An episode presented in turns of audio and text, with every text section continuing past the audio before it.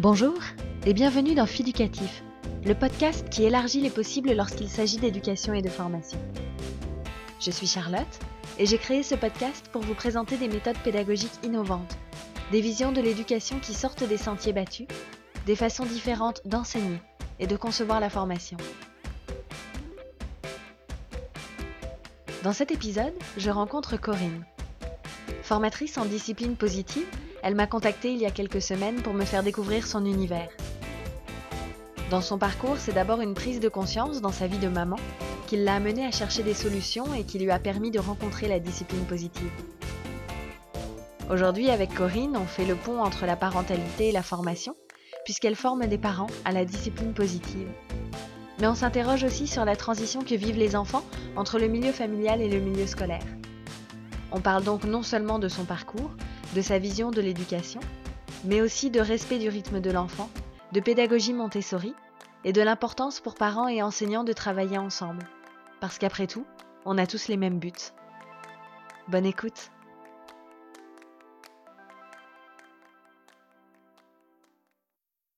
Bonjour Corinne. Bonjour Charlotte. Donc moi j'aurais aimé que tu bah, que tu essaies de résumer un petit peu euh, ce que tu fais. Moi je t'avais découvert euh, notamment via la, la, discipline positive là que, que tu pratiques et où tu es formatrice. Est-ce que tu peux nous, nous résumer un petit peu tout ça? Comment t'en es arrivée là? Dans ma vie de tous les jours, je suis euh, au quotidien manager dans une banque et mes équipes gèrent euh, tout ce qui est projet, organisation, amélioration continue. Voilà, ça c'est ma vie euh, normale, on va dire. Et puis, ben, je suis maman d'un petit garçon qui maintenant a un tout petit peu plus de trois ans. Et en fait, à sa naissance, euh, ben, surtout quand c'est le premier enfant, c'est pas livré avec un mode d'emploi et tu sais pas trop euh, comment te dépatouiller avec euh, ce, nouveau petit bonhomme qui vient d'arriver et tu tâtonnes un peu et puis souvent, bah, tu as la famille, les amis qui sont là et qui te donnent plein de conseils et puis euh, j'étais pas forcément très en phase avec euh, leurs conseils, ça faisait pas écho en moi, au contraire, ça ça irritait plutôt quand j'entendais des choses du style euh, bah, ton bébé, il faut le laisser pleurer, euh, ou les trucs à l'ancienne du genre euh, c'est bon pour lui, ça lui fait les poumons, euh, ou, alors euh, non mais surtout pas le prendre dans les bras parce que après tu vas en faire un petit garçon capricieux, faut qu'il dorme dans son lit tout de suite, voilà. Sinon effectivement ça va être un enfant roi, faut pas te laisser faire, faut, faut marquer tout de suite voilà les séparations distinctes. Bon. Et moi je, enfin j'étais pas du tout comme ça, je, ça me choquait profondément. Euh, j'avais mon bébé en portage, euh, en écharpe euh, tout le temps avec moi. Je voulais faire du cododo. je voulais répondre à ses pleurs et chercher pourquoi il pleurait et répondre à ses besoins. Donc, je me suis dit, mais c'est bizarre, je n'ai pas du tout envie de faire ce que tout le monde me dit de faire. Est-ce que je suis normale ou pas? j'ai commencé du coup à, bah, faire pas mal de recherches euh, sur Internet et c'est comme ça que j'ai découvert qu'il y avait des approches éducatives et pédagogiques différentes. Il y a les, on va dire les traditionnelles, les classiques, les ancestrales qu'on connaît et euh, qui sont encore très répandues. Et puis il y a de nouvelles voies, voilà, qui, euh, qui, qui se répandent de plus en plus. Et c'est comme ça que j'ai découvert la, en tout cas, la pédagogie, la discipline positive j'ai commencé, euh, bah, comme tout le monde à ce moment-là, à suivre d'abord une conférence, à me dire ah mais tiens ça me semble intéressant, ça me parle. Voilà, c'est plus euh, plus proche de mes valeurs et de la façon dont je voudrais aborder les choses avec euh, mon enfant. et puis après j'ai suivi des ateliers et à peu près au même moment, je suis devenue maman solo. On a divorcé, on s'est séparé avec le, le papa de, de, mon fils. Il avait alors 12 mois à peine. Et donc, euh, bah, j'étais très très fatiguée parce que toute seule sans relais à la maison. Et avec la fatigue, je me suis mise à crier de plus en plus parce que euh, voilà, j'avais pas beaucoup de patience. Et donc, il y avait beaucoup plus de cris à la maison et beaucoup plus de larmes de mon petit bout de chou. Et je me suis dit, mais c'est surtout pas ce que je veux en fait. C'est l'opposé. C'est, faut que j'arrête, faut que je trouve une solution. Et je me suis rappelé un peu ce que j'avais entendu euh, lorsque j'avais découvert la discipline positive et j'ai commencé du coup à, à, mettre en pratique avec mon petit cobaye de 12 mois euh, les différents outils qu'on m'avait euh, présentés. Et j'ai vu que ça marchait parce qu'en fait, j'ai commencé à mieux comprendre mon enfant et donc du coup à porter un autre regard sur lui Et portant un autre regard, ben, mes réactions ont été différentes et du coup les siennes aussi en miroir. Et ça a changé en fait la donne sur l'atmosphère, ne serait-ce que l'atmosphère euh, au sein euh, euh, de notre équipe, on va dire maman-enfant. Et, et quand j'ai vu comme ça marchait bien, je me suis dit mais c'est génial faut que je me forme, faut que j'aille plus loin, faut que j'en découvre plus. Et c'est comme ça que j'ai décidé de suivre le parcours pour devenir formatrice de discipline positive, ce qui euh, maintenant me permet du coup de donner des conférences, des ateliers ou d'animer des journées pédagogiques, que ce soit pour euh, des parents ou que ce soit pour les professionnels qui sont euh, en lien avec les enfants, donc euh, les crèches ou les écoles du coup par exemple. Et j'ai adhéré, donc je suis devenue également membre active de l'association Discipline Positive France. En fait, je me rends compte que c'était pas court du tout mon résumé. Mais c'est pas grave, c'était très bien. Et euh, moi, en t'écoutant, je me demandais si euh, si c'était quelque chose d'intuitif en toi depuis toujours, ou si avant d'avoir des enfants, tu avais aussi des idées préconçues sur l'éducation. Est-ce que toi, tu faisais partie de ces gens qui donnaient des conseils pour qu'on laisse faire euh, euh aux bébés leurs poumons euh, Alors, je donnais pas de conseils euh, aux parents que je pouvais croiser avec des enfants, partant du principe que euh, c'était pas mes enfants, je connaissais, enfin, je j'étais pas dans leur milieu familial, je connaissais pas suffisamment le contexte, donc surtout, je faisais pas partie des gens qui donnaient des conseils.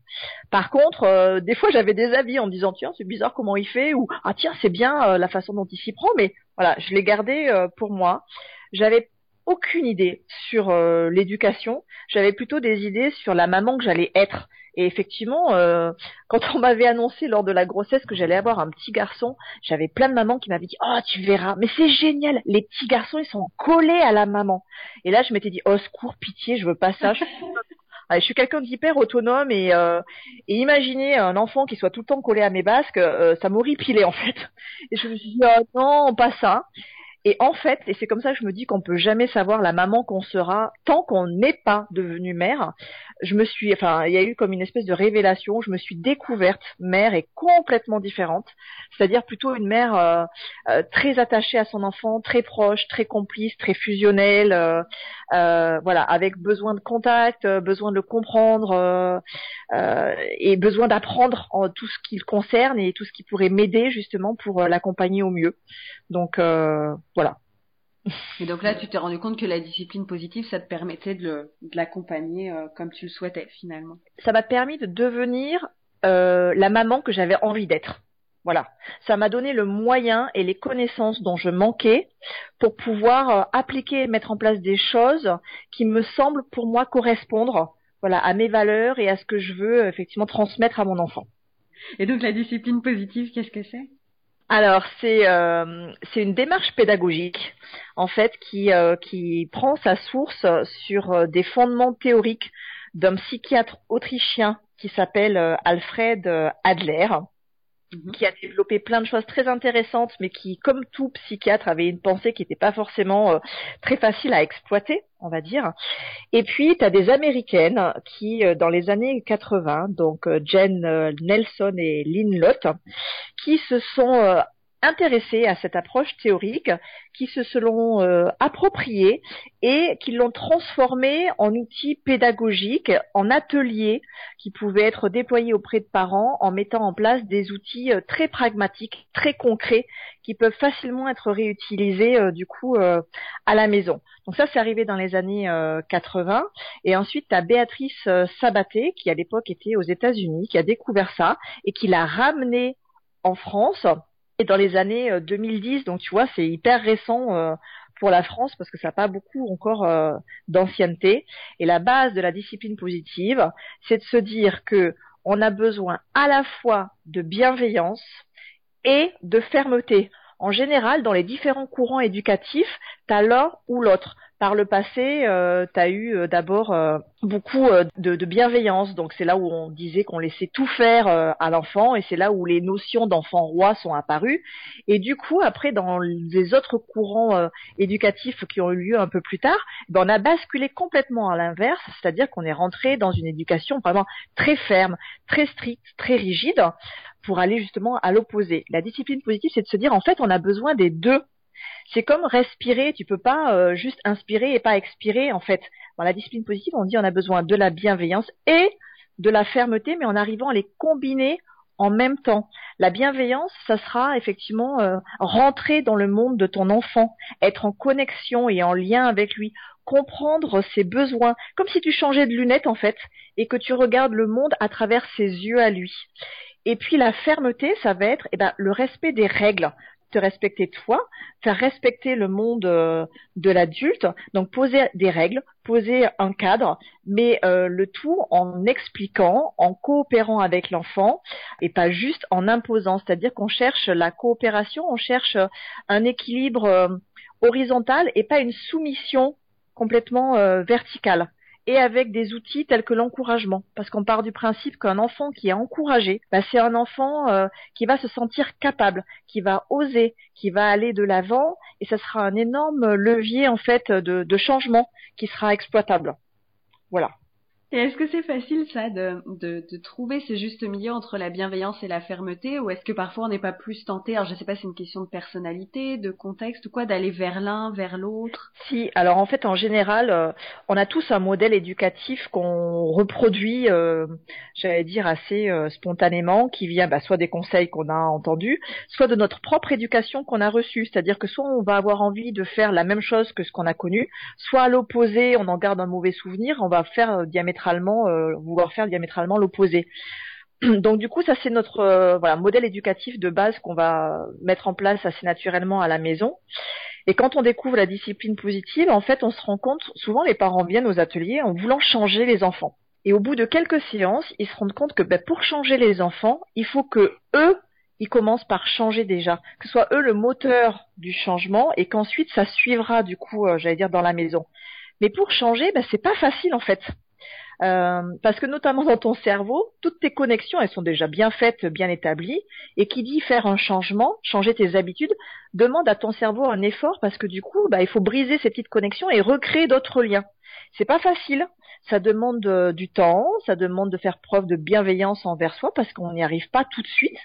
Euh, ça demande, voilà, c'est des petits pas. Il faut prendre son temps, il faut y aller à son rythme et se dire que on peut changer, c'est tout à fait possible, mais il faut se donner les moyens et se dire que ça va pas arriver comme un coup de baguette magique euh, du jour au lendemain, que c'est un entraînement.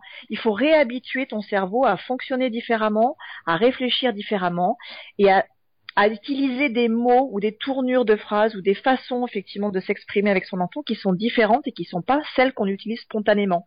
On va par exemple proposer aux parents d'éviter d'utiliser la négation, ne cours pas, ne touche pas ça, etc. Pourquoi? Parce que le cerveau de l'enfant euh, comme l'adulte d'ailleurs. La négation, elle est beaucoup plus difficile à, à, comprendre, ça demande un effort supplémentaire.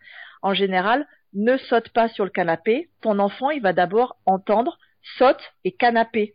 Donc du coup, comme souvent ils sont euh, euh, dans le mouvement, et eh ben il va se retrouver à sauter sur ton canapé alors que c'est pas du tout. c'est comme si je te dis euh, ne pense pas à un éléphant rose. Souvent, bah, dans ta tête, tu vas avoir un éléphant rose qui va apparaître. Et ça, la négation, on l'utilise tout le temps. Donc, si on dit aux parents, bah, il vaut mieux essayer, au lieu de dire ne cours pas, de lui dire bah, marche doucement, au lieu de dire ne touche pas ça, lui dire bah, ça tu peux le prendre, mais en lui montrant autre chose, bah, c'est c'est une nouvelle habitude qui en fait qui est. Comme les ordres, donner des ordres en général, euh, ça marche ou pas. Ça peut mettre euh, l'enfant également en, conflit et en opposition. On préconise souvent d'utiliser plutôt euh, des questions alors soit des questions fermées avec euh, des choix fermés pour les tout petits, soit des questions ouvertes où à ce moment-là l'enfant par lui-même il peut beaucoup plus euh, réfléchir parce que ça rentre dans un système du coup qui amène l'enfant à réfléchir, euh, à collaborer et à se responsabiliser plutôt que de lui donner un ordre entre guillemets bête et méchant. Mais tout ça, tu vois, c'est des changements qu'il faut induire et si on te l'explique pas et si tu t'entraînes pas, ben c'est difficile. Donc finalement, quand tu formes la discipline positive, tu formes un petit peu aux neurosciences en même temps. Oui, on s'appuie beaucoup euh, sur les découvertes euh, des neurosciences euh, pour donner un appui théorique outils en fait. Souvent la discipline positive, on part de la théorie, on explique, on s'appuie notamment donc sur les neurosciences, comme le fait de dire qu'un enfant en dessous de 6 ans, il n'est pas capable physiologiquement, par exemple, de gérer ses émotions seul. C'est pour ça qu'il a des, gros gros débordements émotionnels et qu'une colère, bah, ça va être un tsunami de colère, une joie, ça va être euh, voilà par une très très grosse joie. Et en dessous de 6 ans, il est prouvé euh, scientifiquement qu'ils ne peuvent pas gérer en fait leurs émotions seuls, qu'ils ont besoin de notre empathie, de notre accompagnement. Donc nous, on se base euh, sur les découvertes de la neuroscience, entre autres, pour appuyer la théorie. Et dans les ateliers, ensuite, on fait beaucoup mettre en pratique. Parce qu'on part du principe que tu retiens mieux, tu comprends mieux si tu vis les choses, si tu les expérimentes, en fait. Donc, on fait beaucoup de jeux de rôle où on met les parents en situation avec euh, bah, d'abord, euh, on va dire, une étude de cas classique de qu'est-ce qui se passerait dans une famille, on va dire, traditionnelle. Et après, on demande aux parents, ben, qu'est-ce que tu as ressenti? Qu'est-ce que ça a provoqué euh, en toi? Quelles ont été tes pensées? Et qu'est-ce que tu as eu envie de faire en réaction? Et après, dans un deuxième temps, on refait le jeu de rôle, mais en leur proposant d'agir différemment ou d'utiliser des mots différents. Et pareil, on repose la question. Et cette fois-ci, qu'est-ce que tu as ressenti? Qu'est-ce que ça t'a provoqué en toi? Qu'est-ce que tu as pensé? Et qu'est-ce que ça t'a donné envie de faire en réaction? Et du coup, comme ça, ils voient bien la différence et ils s'approprient euh, plus facilement euh, les outils et ils savent euh, ce que ça fait en fait. Parce que ça les met en, en action, hein, j'imagine, puis ça va toucher leurs émotions à eux. Exactement, ouais. Et alors, ben là, on se parle beaucoup des enfants, mais toi, est-ce qu'en formatrice, en, en, tant que formatrice, pardon, tu utilises des, des moyens pédagogiques un petit peu similaires envers les adultes? Est-ce que tu fais preuve de bienveillance et fermeté? Est-ce que c'est quelque chose de complètement différent pour toi que de s'adresser à un enfant et à un adulte? Alors avec mes grands en atelier, euh, en général les ateliers pour euh, s'approprier la discipline positive et les outils, c'est 14 heures de formation et c'est 7 soirées de 2 heures. Et en fait lors du premier atelier, pas au tout démarrage, sinon ça marcherait pas, mais en coopération avec eux, on décline un certain nombre de lignes de conduite, c'est-à-dire qu'est-ce qu'on veut mettre en place pour que nos ateliers se passent bien. Et souvent, bah, tu as le côté, bah, il faut s'écouter, il faut se respecter, il faut pas juger, il faut faire preuve de confidentialité. Voilà. Donc, du coup, on fait en sorte de définir ensemble des lignes de conduite qu'on veut mettre en place. Et puis, mon rôle à moi en tant que formatrice, ça sera de m'assurer que ces lignes de conduite sont bien respectées chaque fois qu'on se rencontre et qu'on passe euh, du temps euh, ensemble. Après, j'ai aussi un programme à respecter, un timing à respecter. Donc, mon rôle, c'est aussi, voilà, d'être ferme et bienveillante, de recadrer si besoin, de rediriger si besoin. Après, si je vois que les discussions qui sont hyper importantes parce qu'il faut qu'ils aient du temps ensemble aussi pour échanger entre eux, mais il faut également suivre le programme. Donc euh, c'est voilà, c'est pareil, c'est une combinaison euh, voilà avec doigté euh, de combinaison de bienveillance et de fermeté aussi pour dérouler les ateliers. Et on les fait le soir tard, tu vois, c'est après le bah, après le travail, donc c'est sur des sessions 20h30, 22h30. Les parents travaillent le lendemain, certains font garder leurs enfants le soir, donc je peux pas non plus, tu vois, même si on a envie de dire, de dire, d'échanger encore, je peux pas non plus trop déborder non plus le soir par respect pour tout le monde en fait. C'est toujours le soir euh, ou est-ce qu'il y a des comme je sais pas des, des week-ends ou euh, des, des, sessions un petit peu plus concentrées? Alors ça peut être, on peut proposer des sessions plus concentrées. Tu peux proposer par exemple deux samedis après-midi, deux fois 7 heures. Je trouve que ça n'a pas le même impact parce que euh, L'avantage de faire euh, fois deux heures, c'est que tu accompagnes les parents dans leur changement. Tu les vois pratiquement pendant trois mois du coup, ce qui fait que d'une fois sur l'autre, ils peuvent revenir en ayant testé des choses chez eux, en disant ce qui a fonctionné ou pas, parce que des fois ça marche pas toujours non plus. Et puis en, en venant avec leurs questions également. Donc c'est un vrai accompagnement, je trouve, de pouvoir prendre le temps de les suivre pendant trois mois. Si tu leur euh, fais engloutir, si tu veux, les outils sur deux fois 7 euh, heures, par exemple, déjà tu peux pas les suivre dans le temps. Et puis je trouve que c'est énorme comme quantité d'informations à ingurgiter en très peu de temps en fait. Et j'ai peur que du coup il y ait un peu de déperdition parce que c'est long de tenir. Euh, voilà. Après ça peut être aussi quatre après-midi par exemple. Mais des fois les parents préfèrent se libérer le soir plutôt que de bloquer du temps sur leur temps libre du week-end en fait. Et puis j'imagine, mais là c'est une grosse inférence de ma part, là, que si en plus bah, ils sont participants dans les ateliers, etc., et que ça remue des émotions, s'il y a trop d'heures dans la journée, c'est peut-être plus difficile émotionnellement pour oui, ça peut l'être aussi parce que bah, il y a certains ateliers où vraiment euh, ça fait ça bouscule beaucoup de choses, ça réveille beaucoup de choses en eux sur leur passé, sur euh, la façon dont ils ont été éduqués, sur ce qu'ils ont fait avec leurs enfants depuis qu'ils les ont. Euh, et moi je sais que j'ai un papa, il a Alors, dans le, les, les parents que j'accompagne à l'heure actuelle, j'ai 15 parents là dans l'atelier et j'ai un papa qui a six enfants et ils ont entre 12 et 22 ans. Donc tu vois, c'est entre l'ado et puis euh, l'adulte quoi. Et donc du coup, il a bah, déjà une longue expérience, euh, je veux dire, d'apprentissage et d'éducation avec eux derrière eux. Et au deuxième atelier, il est revenu en disant mais euh, j'ai merdé, mais qu'est-ce que j'ai fait depuis, enfin depuis que depuis qu'ils sont nés. Il était catastrophé. Je leur ai dit moula le but, c'est surtout pas de vous culpabiliser. Loin de là, tous les parents font euh, du mieux qu'ils peuvent euh, avec leurs enfants au quotidien, avec les moyens qu'ils ont, avec le temps qu'ils ont, avec les connaissances qu'ils ont. Le but, là, c'est juste de vous euh, proposer euh, une autre façon de voir les choses, d'autres outils que vous pouvez à partir de maintenant euh, utiliser et une relation, bah, ça se construit euh, dans le temps. Il est jamais trop tard, donc profitez-en. Voilà maintenant pour essayer de faire des choses différentes, de voir les choses différemment avec vos enfants. et tu vois, il était très très bouleversé, donc effectivement, ça touche les émotions et souvent à la fin des 14 heures, la dernière séance, bon, on fait une activité qui s'appelle la pelote de lait qui permet de se mettre en lien et puis de faire un peu le bilan sur les 14 heures qu'on a passées ensemble. Et c'est souvent là où tu as euh, voilà des larmes, alors des larmes de joie ou des larmes de tristesse de se quitter parce que les groupes du coup ils finissent par euh, bah, créer aussi du lien entre eux et avoir envie de se revoir aussi a posteriori. Euh, c'est assez fort en fait ce que vivent les parents et ils, trouvent ça aussi comme finalement c'est deux heures de leur temps tous les 15 jours, mais c'est une bulle aussi, un moment à eux tu vois, où ils peuvent partager, se rendre compte qu'ils euh, bah, sont pas tout seuls, que les autres parents rencontrent d'autres difficultés, que certains ont, mis en place euh, telles choses qui ont euh, marché, donc euh, partager aussi les bonnes expériences, les bonnes pratiques, voilà, que, tout le monde rencontre un peu les mêmes soucis, qu'ils sont pas seuls, et ça leur donne un temps pour eux, et ils apprécient ce moment-là aussi de partage de bulles dans leur dans leur quotidien.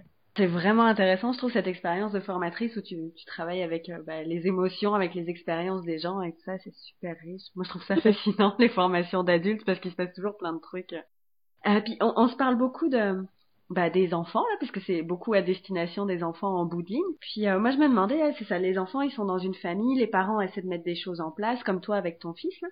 Et puis un jour il y a la question de, de l'école qui se pose. Est-ce qu'il y a des écoles qui euh, qui continuent un petit peu le cheminement que les parents ont essayé de de mettre en place? Est-ce que c'est difficile de trouver une adéquation? Comment ça se passe cette cette transition? Bah enfin à l'heure actuelle, je dirais, je pense que tu as tout.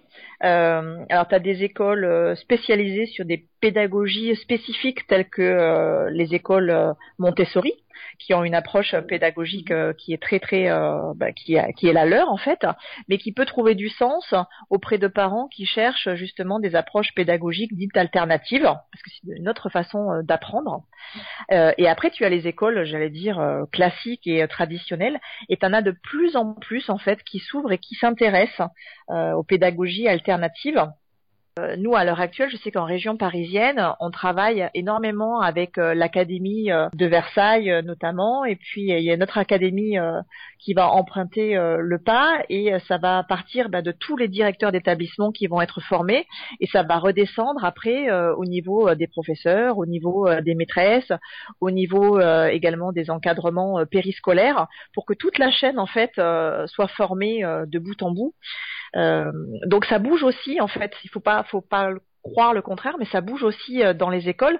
Mais euh, l'éducation nationale, enfin c'est une grosse, grosse, grosse machine, et ça peut pas se transformer non plus du jour au lendemain. Et le but c'est pas du tout, j'allais dire, de, de, de changer de prendre la place ou de prendre le rôle du métier euh, des, professeurs ou, des maîtresses. Ils connaissent très bien leur métier, mais c'est de leur apporter des compléments également de connaissances et d'outils pour leur faciliter le quotidien avec des enfants, parce que quand euh, tu dois gérer une classe de 20, 25, 30 élèves, eh ben c'est super super difficile au quotidien à faire. Donc plus ils auront euh, d'outils pour aider à faire ça avec euh, voilà également bienveillance et, fermeté, plus tout le monde sera euh, gagnant-gagnant. je dirais que ce soit les professeurs et que ce soit les parents et que ce soit les élèves. Alors moi souvent j'ai des parents qui sont inquiets en disant mais c'est génial, voilà nous on l'apprend, on va le mettre en place à la maison, mais mon enfant, il n'est pas tout le temps effectivement à la maison, il est à l'école, il est au club de sport, et puis euh, il a pas ça, ça suit pas, et c'est dommage. Et, euh, comment il va faire euh, Et qui s'inquiète Je leur dis mais vous inquiétez pas. C'est déjà mieux que rien si ça existe déjà chez vous au sein de la maison.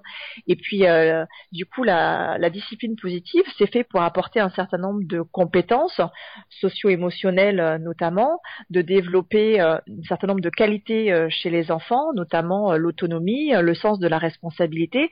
Et tout ça, ça va l'armer, entre guillemets, pour vivre des choses différentes euh, dans le monde par ailleurs. Parce qu'effectivement, oui, il va pas toujours rencontrer que des personnes qui sont formées à des approches pédagogiques alternatives, c'est sûr petit à petit, c'est ce qu'on disait, c'est un peu en chemin. Soit tu sèmes une première graine et puis tu vois euh, comment elle pousse et puis ton jardin est s'embellit de plus en plus. Soit alors tu te dis que t'es comme le petit poussé, en fait, tu sèmes des, euh, des petites pierres et puis petit à petit, ça fait un peu effet boule de neige et ça trace ton chemin et t'as plus en plus de gens qui sont embarqués euh, du coup là-dedans ou qui font des expériences comme Céline Alvarez qui a fait des expériences qui ont montré effectivement qu'il y avait des résultats intéressants à exploiter. Et après, il faut arriver à convaincre en fait. Et donc, euh, plus il y aura de gens qui pourront proposer ça dans euh, les écoles, dans les crèches, montrer l'intérêt qu'il y a pour euh, pour le corps enseignant et pour tout le monde, et les laisser tester et, se rendre compte par eux-mêmes de ce que ça leur apporte. Et puis plus ça pourra se répondre en fait. Mais ça va prendre du temps. Mais c'est en marche. Ça qui est intéressant et optimiste, c'est de se dire que c'est en marche et que ça a commencé et qu'il y a de plus en plus de gens qui s'y intéressent et, et qui mettent ça en place super optimiste là, on va espérer que ça continue. Donc justement, tu disais tout à l'heure que toi, ton fils a trois mhm. ans. Comment t'envisages la rentrée? Ben, S'il va à l'école à la rentrée là Ouais, il est de janvier, donc effectivement, c'est pour ça qu'il va aller euh, en maternelle que à partir de septembre 2018. Alors comment je l'envisage? Ben, En fait, je sais toujours pas où il va aller en septembre, ce qui commence à être euh, une source d'inquiétude pour moi, mais euh, je l'ai inscrit tout d'abord. En fait, j'ai la chance dans la ville où j'habite d'avoir eu ben, justement une école Montessori qui fait euh, la maternelle et le primaire. Donc, il est préinscrit à l'école Montessori parce que c'est une pédagogie que j'apprécie énormément et que j'applique également le plus possible à la maison. Et on sait que euh, bah, les six premières années de vie des enfants, c'est là où il y a beaucoup de choses qui euh, se jouent. Et en termes d'apprentissage, c'est important dès le début de leur donner goût, en fait, euh, à l'envie d'apprendre. Et j'aime bien la pédagogie Montessori pour plein plein de choses. Déjà parce que c'est des écoles avec des classes d'âge qui sont mixées. Par exemple, les petits, bah, ça va de 3 à 6 ans. Ce qui fait qu'en fait, euh, tu as les tout petits qui sont tirés vers le haut par les grands parce que ben ils prennent exemple euh, du coup sur les grands. Puis tu as les grands qui sont responsabilisés pour pouvoir accompagner les petits, leur montrer ce que eux savent déjà faire. Et j'aime bien ce principe-là en fait déjà.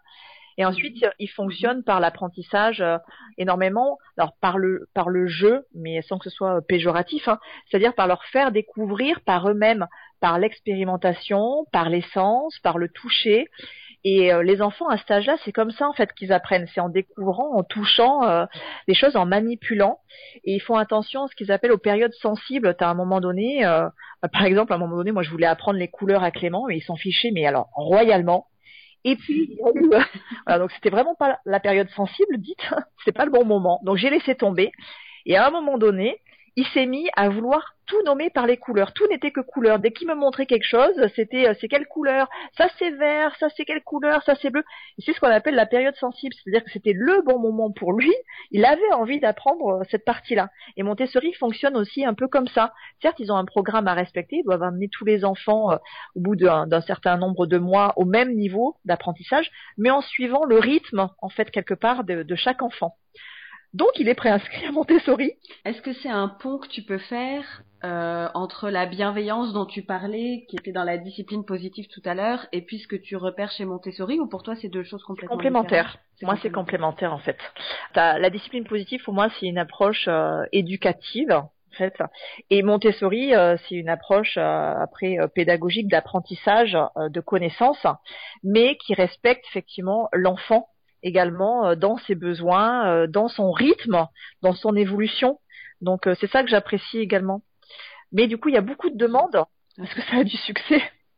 Et en fait, il y a très peu de place. donc, bah donc mon fils est sur liste d'attente. Voilà. S'il n'est pas pris, bah, il sera dans une école euh, municipale euh, classique. Mais euh, comme moi, ça a été le cas. J'ai jamais été en privé. j'ai fait toute ma scolarité en école, j'allais dire municipale traditionnelle. Et puis je m'en suis très bien sortie, je pense, pour autant, tu vois. Donc, donc sinon, bah, il sera dans une école, voilà, traditionnelle municipale. Et puis, et puis ça sera très bien. Et, et je verrai à ce moment-là le bon côté des choses, c'est que je ferai des économies financières. Voilà. C'est vrai. Totalement. Ok. Euh, Est-ce qu'il y a des choses qu'on a oubliées, euh, dont tu aurais envie de parler, euh, que, que tu aimerais rajouter?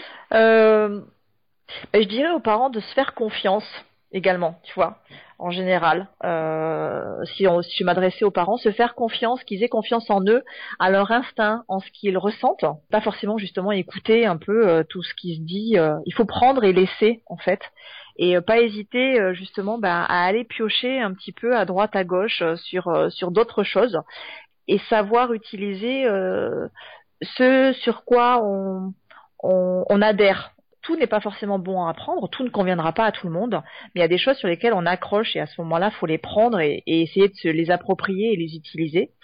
Et puis euh, se dire qu'il faut de la patience, voilà. Tu vois, il n'est pas déconnant de se dire que euh, pour passer de 1 plus 1 qui fait 2 à un doctorat de mathématiques, euh, il faut une vingtaine d'années. Et eh ben les enfants, leur éducation, leur apprentissage, c'est pareil. Il faut pas tout vouloir tout tout de suite. Il faut se dire que bah ça prend du temps. Il faut de la patience du coup envers soi, de la bienveillance envers soi et puis envers les euh, les enfants euh, du coup euh, aussi et se dire qu'un outil qui fonctionne avec un enfant bah, fonctionnera peut-être pas avec un autre mais que les parents sont les mieux placés c'est eux qui connaissent leur enfant et qui savent qui marchera ou pas. Il faut tester et puis euh, voilà et puis avancer euh, comme ça doucement. Et pour les professionnels, j'allais dire de, l'enfance qui travaillent avec les enfants, l'idée c'est de se dire, bah, faut essayer de plus en plus de travailler en partenariat aussi avec les parents. L'idée c'est que ce soit euh, qu'on forme en coopération, je veux dire un ensemble qui soit cohérent et si possible se dire qu'on travaille tous ensemble vers euh, les mêmes objectifs, euh, les mêmes buts. Et voilà. Et s'ils ont la chance de pouvoir euh, se laisser guider et découvrir également d'autres choses, d'autres outils qui peuvent les aider dans leur quotidien, ben, qu'ils n'hésitent pas à voilà à tester aussi, à essayer et à voir ce que ça peut leur amener à eux dans leur classe, dans l'atmosphère et aux enfants en fait. Super faut aussi que les parents prennent soin d'eux. Tu sais, ce qu'on avait dit, euh, remplir son vase, la bouteille, le masque à oxygène de l'avion, à se dire, euh, faut d'abord, euh, voilà, penser à soi et si on est bien nous, les enfants seront bien. Voilà. Et souvent, quand on explose ou qu'on crie après son enfant, bah, c'est parce qu'on a eu une accumulation de la journée de plein, plein de choses difficiles et que notre patience a été mise à, à rude épreuve et que c'est la petite goutte d'eau qui fait déborder le vase. Et en fait, si on arrive à ponctuer nos journées ou au moins nos semaines de petites choses où on se fait du bien parce que euh, on prend un petit peu de temps pour lire euh, ou pour aller boire un verre ou, parce qu'on aime écouter de la musique et on prend un petit peu de temps pour écouter la musique, bah, ça nous aide quelque part à remplir notre propre vase et, à remplir notre niveau d'énergie et être plus en capacité après du coup d'accueillir tous les tumultes que les enfants peuvent vivre au quotidien. Donc euh, c'est important ça aussi. Hein.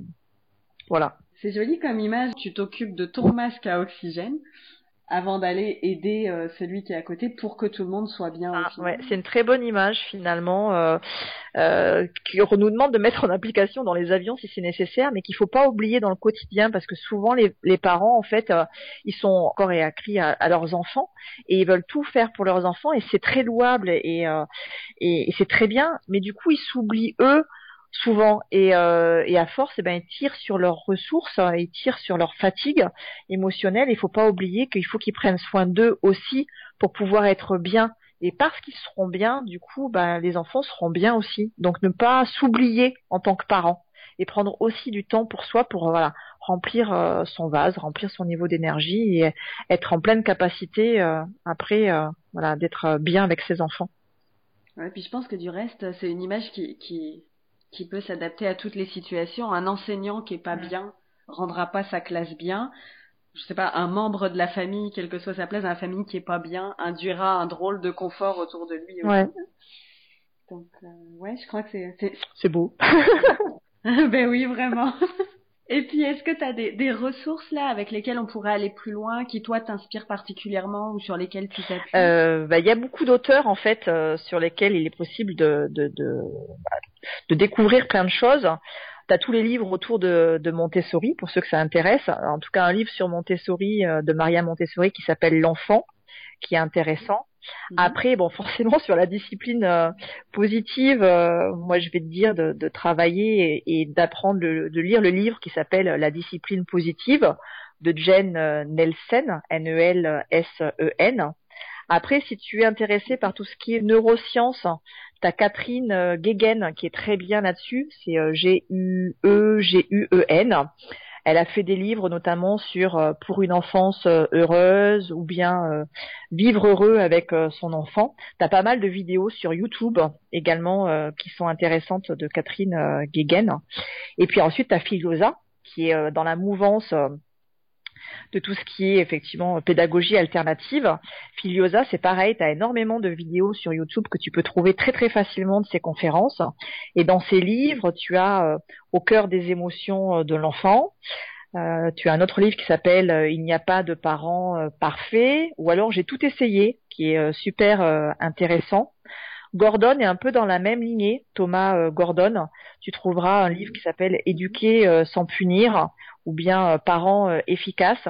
Et alors là, c'est un tout petit peu différent, mais on dit souvent que pour connecter aussi avec son enfant, le jeu est un très bon outil pédagogique. Des fois, il vaut mieux prendre 5-10 minutes le soir en rentrant euh, avec du temps avec son enfant pour jouer et puis pour passer du temps ensemble. Ça te permettra peut-être d'avoir une soirée qui sera plus cool, on va dire plus euh, plus plus douce et plus facile, plutôt que quand tu rentres souvent c'est le rush et puis tu veux tout de suite enchaîner, euh, faire le manger, euh, te dépêcher, c'est le timing, il faut prendre le bain, il faut aller le coucher, etc. Et du coup en fait tu, tu partages pas vraiment un moment avec ton enfant et des fois du coup il est en manque dans son réservoir, tu vois, de temps qualitatif avec toi, de présence et ça peut avoir donné lieu du coup à des soirées difficiles.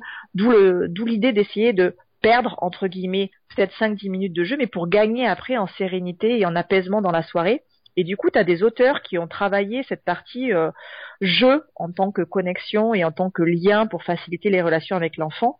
Et tu Laurence Cohen, C-O-H-E-N, qui a écrit un livre qui s'appelle euh, Qui veut jouer avec moi? Et tu Catherine Dumontel-Crémer également, qui a écrit euh, Jouer ensemble autrement qui sont aussi du coup des approches qui sont intéressantes. Et après, dans la même ligne aussi, tu as du Faber et Maslich qui est complémentaire, je trouve aussi mhm. à, la discipline positive. Euh, leur livre qui est connu, c'est Parler pour que les enfants écoutent, écouter pour que les enfants euh, parlent. Voilà, je pense que ça fait déjà une bonne bibliographie euh, du coup à exploiter c'est génial. Merci beaucoup. Et merci à toi pour euh, pour l'intérêt euh, pour tout ce qui tourne autour effectivement de l'éducation des enfants, puis pour le temps que tu m'as accordé. C'était un vrai plaisir de te découvrir également et puis euh, de partager un peu tout ce qui voilà tout ce qui nous touche autour des enfants et comment mieux les faire grandir.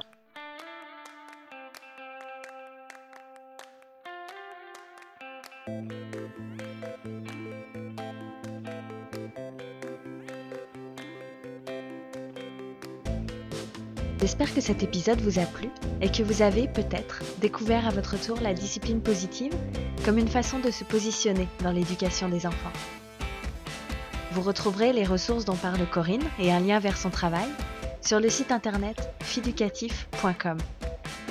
Également, si ce thème du pont entre la parentalité et l'école vous intéresse, je vous invite à écouter ou réécouter l'épisode 4 du podcast dans lequel Marine l'abordait sous l'angle de la parentalité positive. Vous verrez, les parcours de Marine et Corinne sont différents, mais ont beaucoup de points communs fondamentaux. Quant à moi, je vous retrouve dans deux semaines pour un nouvel épisode. À bientôt!